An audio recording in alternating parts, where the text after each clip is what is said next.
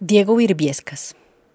Le dice papá a su abuelo Nicodemus Virbiescas y celebra los 91 años que vivió en cada una de las palabras que hablan de él, al recordar cómo lo acompañaba a regar sus frutales consentidos cuando era un niñito y apenas podía cargar una pimpinadita de agua.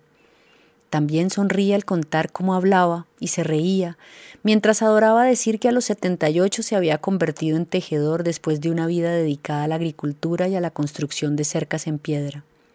Curioso como lo era don Nico, un día luego de probar numerosos tipos de bejuco, descubrió que el Pedro Alejo, ese que tiene flores moradas, era la fibra más flexible para hacer los potentes canastos que hoy son una marca de barichara. Es la mejor herencia que le dejó la disciplina y el afecto por lo que se hace, un trabajo manual que no se cansa de explorar su belleza y sus posibilidades. Diego se sabe afortunado de haber estado detrás de esos experimentos de su abuelo desde 2008, cuando era apenas un quinceañero.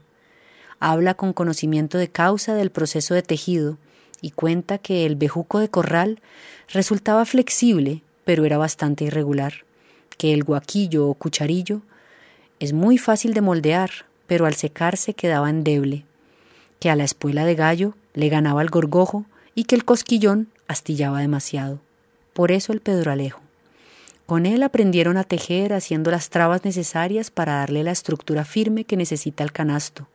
Hoy están probando con nuevos productos, varios de los cuales son lámparas, tanto para la pared como grandes para colgar de los techos.